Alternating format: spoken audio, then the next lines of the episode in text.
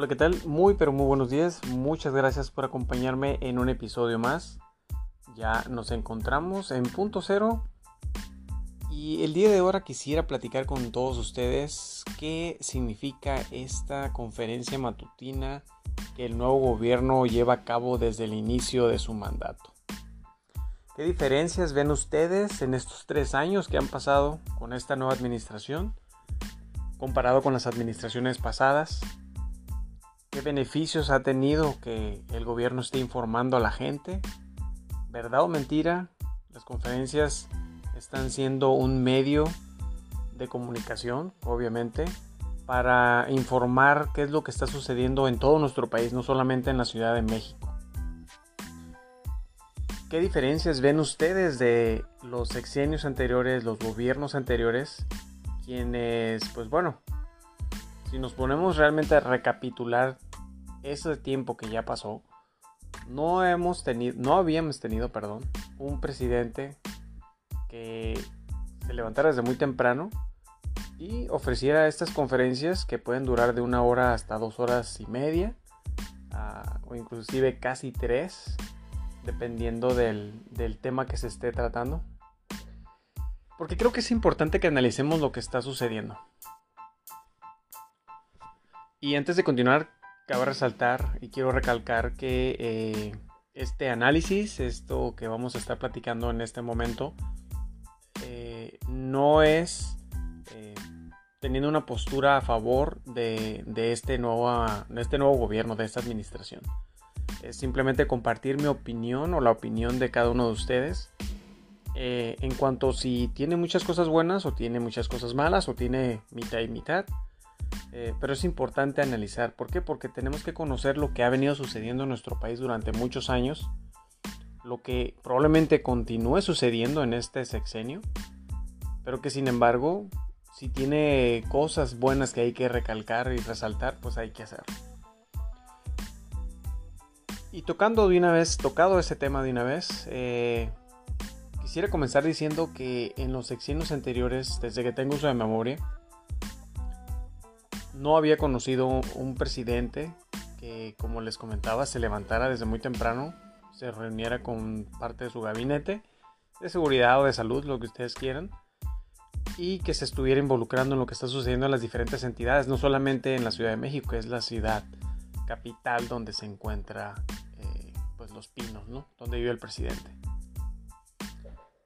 Siempre se había visto en otros sexenios autoritarismo. Que tiene más poder es el que sobresale. Eh, la gente humilde, la gente que vive en lugares lejanos de, de la ciudad, lejanos de, las, de los servidores públicos que pueden dar esa atención que hemos requerido o que ellos han requerido el no tener el acceso a la comunicación, a la salud eh, y muchas otras cosas que desafortunadamente los gobiernos han prometido que se iban a, garantizar y sin embargo no ha sucedido. Eh, creo que en los sexenios anteriores había una tarea la cual era vendernos las, las, los recursos de nuestro país, los recursos naturales,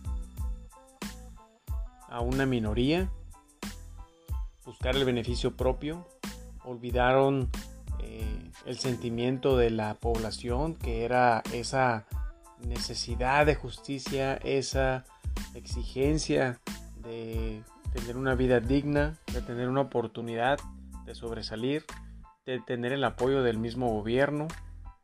Y que pues desafortunadamente una de las repercusiones que todo eso ha tenido es el abandono de nuestro país, de algunos paisanos y que se han ido a Estados Unidos, el país vecino, donde ellos lo han visto como una oportunidad para, para apoyar a su familia, para tratar de tener una mejor vida, para poder hacerse de, una casa, de un vehículo, de darle estudios a sus hijos, de tener una vida más digna. Pues, bueno, el viajar y trasladarte, emigrar a otros países, a otro país, a otro lugar, obviamente conlleva muchas, eh, muchos riesgos, muchas cosas que, tienes que vivir y que desafortunadamente no te garantizan que puedas tener éxito y que puedas tener una vida mejor y que puedas tener el eh, garantizado el que el dinero eh, que necesitas se lo vas a poder mandar a tu familia. Y a pesar de ser un tema muy complicado, eh, el problema de los sexenios pasados es precisamente que esa corrupción e impunidad que ha prevalecido en nuestro país durante tantos, tantos años, pues ha sido un, detonante que, ha obligado a muchísimos mexicanos a irse a Estados Unidos. Algo también que se tiene que recalcar es que los gobiernos anteriores se han dado la tarea, o se dieron a la tarea más bien, de vender a grandes transnacionales todos los muchos de los productos que aquí se producen y que aquí tenemos y que manejamos y que son de origen mexicano. Y esas grandes empresas eh, que vienen de otros países pues básicamente se han apoderado y se han asentado aquí en nuestro país.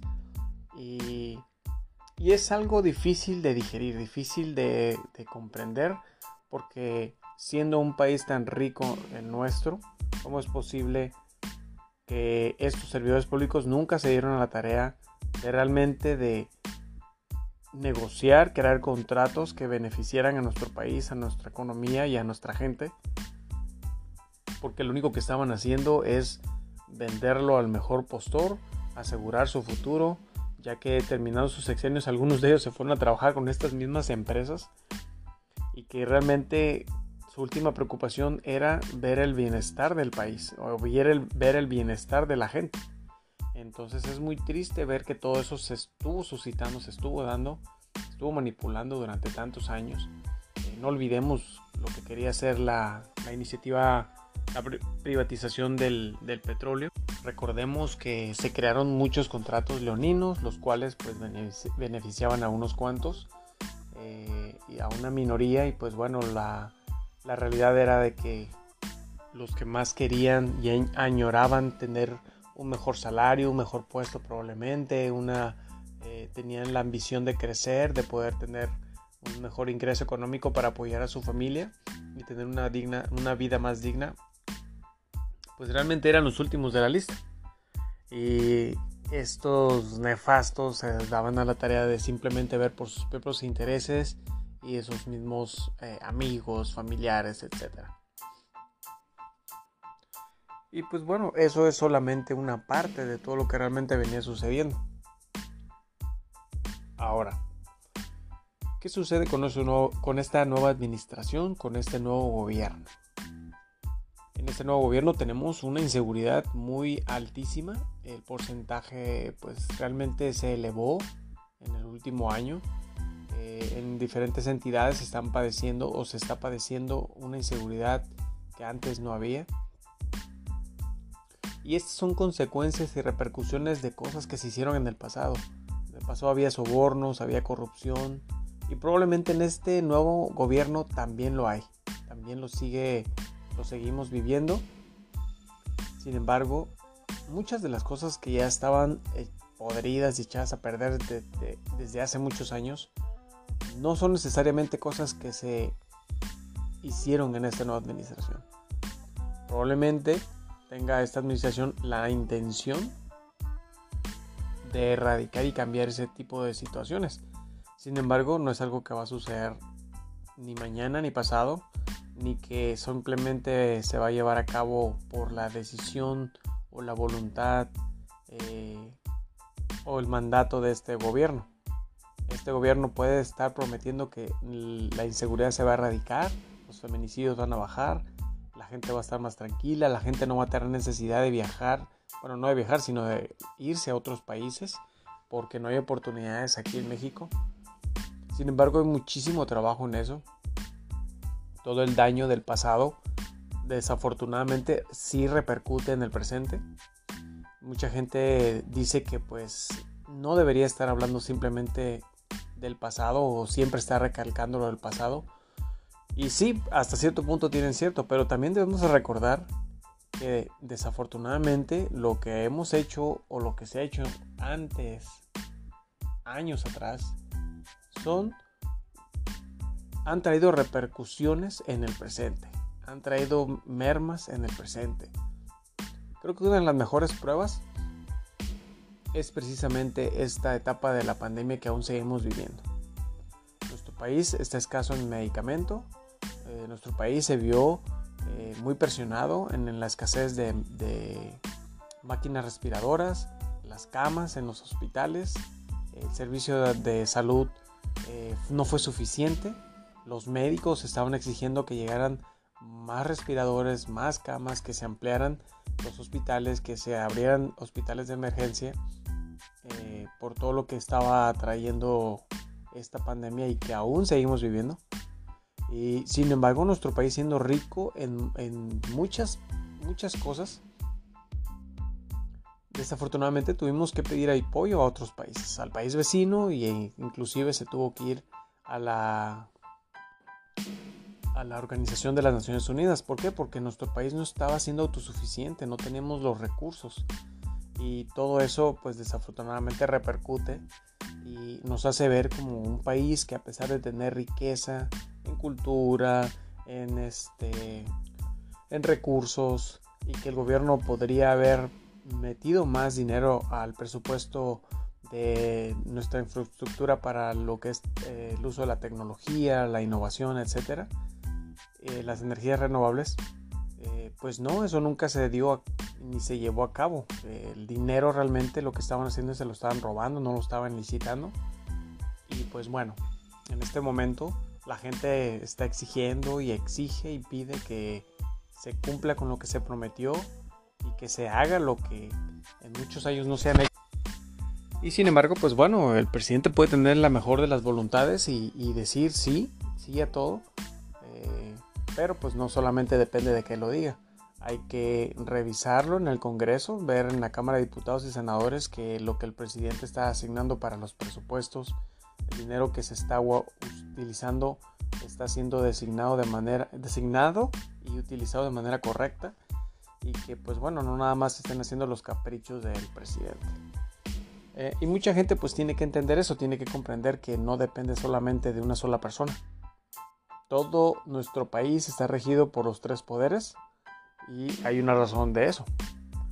Entonces, pues muchos tal vez exigirán en el hecho de que, presidente, usted debe tener mano más dura, debe de hacer que las cosas que usted está prometiendo y que usted tiene la voluntad de hacerlas se hagan y no esperar a que la gente, bueno, los servidores públicos, eh, hagan lo que ellos quieran y no acaten la indicación que la presidencia les está haciendo llegar. Y el problema de esa situación es de que si el presidente lo hiciera de esa manera, desafortunadamente, caería en prepotencia, en nepotismo, en autoritarismo. Y ese es el juego que siempre se ha vivido en, nuestra política. Si tú demandas y exiges que se hagan las cosas como tú quieres, estás siendo autoritario. Tienes el poder para hacerlo y por lo tanto le vas a exigir a tus allegados que lo hagan de tal manera. Y entonces caeríamos en ese juego en el que los medios de comunicación le harán ver, expresarán y darán a conocer a través de los diferentes medios que pues tenemos un presidente que es eh, autoritario, que tenemos un gobierno estilo dictadura y que somos como lo estaba sucediendo a lo mejor allá en Cuba, este, o en Chile, etcétera. Esos gobiernos populistas que al final del día pues usaron el, el populismo para poder entrar al poder y al final del día hacer lo que ellos querían, estar en el gobierno los años que ellos quisieran y al final pues tal vez sufrir un golpe de estado como fue lo que le sucedió a este Evo Morales, quien pues duró demasiado tiempo en el gobierno y al final del día terminó huyendo. Este, se le aplicaron un golpe de estado y pues bueno, este presidente dice que no quiere caer en eso y por lo tanto muchas veces o la mayoría de las veces cuando tiene eh, cuestiones en la que le dicen que por qué no intercede para que si él dio una instrucción y el gobernador de X estado no está haciendo las cosas como él lo está indicando, eh, pues él debería de, tomar esa autoridad que tiene. como les digo, caeríamos en ese autoritarismo que supuestamente pues él no quiere eh, representar, él no quiere vivir eso. Él es, explica que los estados y las entidades son autónomos, eh, cada gobernador es responsable de su estado, de su entidad y de todo lo que conlleva ahí, utilizar el, presupuesto que está asignado para su estado, atender todas las causas que requieran eh, solución para que el, el estado esté mejor, para el bienestar de la gente, la inseguridad, la atención médica, etc. Entonces es un tema complejo, es un, es un tema muy polémico en el que cada uno de nosotros debemos de estar siempre con la mente abierta para realmente pues entender todo el panorama. Y lo más importante es que entendamos que lo que sucede en nuestro país no depende de una sola persona. Eh, yo lo que sí puedo decir es de que este nuevo gobierno, la manera en que está dando a conocer las noticias, la información que se está dando a conocer día con día, lo que está haciendo el gobierno, cómo está usando el presupuesto, qué es lo que se está, este, en qué se está invirtiendo el dinero, qué planes tiene a futuro, qué es lo que quiere lograr al final del sexenio, qué ha logrado a la mitad de su sexenio, cuál es la eh, meta final, al final del sexenio. Eh, e independientemente de todos los problemas políticos internos que están sucediendo en el partido, eh, ha dejado muy en claro que la información que ahí se, se comparte en esas conferencias, a pesar de que en algunas ocasiones son repetitivas y trata de, de, no expresar mucho, o bueno, cuida más bien el lenguaje que utiliza, las palabras que utiliza, porque pues se puede interpretar de diferentes maneras y ahorita el problema de las redes sociales o el internet es de que es un arma de doble filo y mucha información se puede manipular y se puede utilizar en su contra. Entonces, como les decía al inicio, probablemente 50% de lo que nos desinforman día con día es verdad y 50% es mentira. O a lo mejor lo que lo que el presidente informa es real porque es lo que él está dando como indicación a todos los que forman su gabinete y al, apoyo de cada uno de los gobernadores de las diferentes entidades. Pero sin embargo, el que su voluntad y su compromiso de hacer las cosas bien sea la más honesta y clara, pues no solamente depende de él. Desafortunadamente, cada gobernador de las diferentes entidades, pues va a decidir al final del día qué hacer y cómo hacer las cosas. Entonces eh, creo que es importante que aquí estemos muy este, despiertos a todas estas cosas que se suceden durante esa conferencia. Eh, y como les digo, no estoy defendiendo este nuevo gobierno. Simplemente hay que enfatizar y apuntar las cosas buenas tiene muchas cosas malas, tiene defectos esta nueva administración, hay cosas que no quisiéramos que estuvieran haciendo, hay personajes en el gabinete que no deberían de estar ahí. Y bueno, al final del día nosotros somos responsables de nuestro criterio, de lo que queremos aportar para lo que sucede en nuestra política. Eh, tenemos el derecho de, exigir y demandar lo que, lo que se nos ah, prometió en su momento dado que se dijo que iba, se iba a hacer en esta administración. Eh, y pues bueno, el problema principal es de que al final del día, la gente que está ahorita trabajando como servidores públicos, pues independientemente de su pasado, el presidente fue quien decidió ponerlo ahí. Y pues son muchas áreas de oportunidad, muchas áreas que no están... Las mejores personas, no fueron designadas las mejores personas pero pues eso ya no nos compete, eso fue ya decisión del presidente. Pero en términos generales creo que es importante reconocer que hay cosas buenas que se están haciendo. Es un presidente populista, sí, pero está ayudando a la gente, está dando esas pensiones que nunca habían existido. No se le había dado el apoyo a la gente discapacitada, de pocos recursos, los indígenas, el apoyo a la gente este, adulta mayor. Eh, y bueno, un sinfín de cosas que, se están dando en esta administración. Entonces, creo que hay la voluntad y está utilizando, sí, el populismo para poderlo llevar a cabo. Y si nos podemos dar cuenta, el 75% o el 70% de nuestro país está regido por Morena.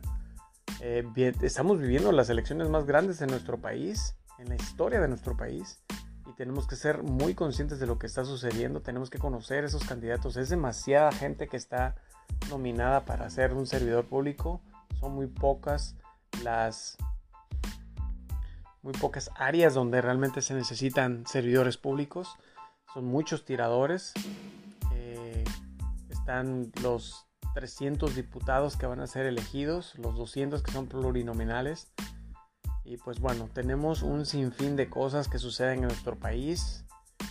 Y creo que la mejor arma que podemos tener es el, voto, la decisión de decidir quién va a regir nuestro estado, quién va a ayudar a nuestra población, quién va a garantizar que el trabajo para tener un mejor servicio público, para tener una atención médica digna, para tener más seguridad en nuestro país y en nuestra ciudad, eh, pues nosotros tenemos el poder de decidir quién.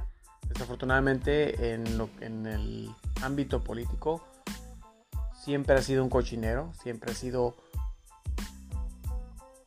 una oportunidad que han utilizado muchos para simplemente pues, robar y hacerse millonarios y beneficiar a sus, a sus allegados. Sin embargo, eh, este es nuestro país, esto es, este es nuestro México y tenemos que tomar la responsabilidad con seriedad.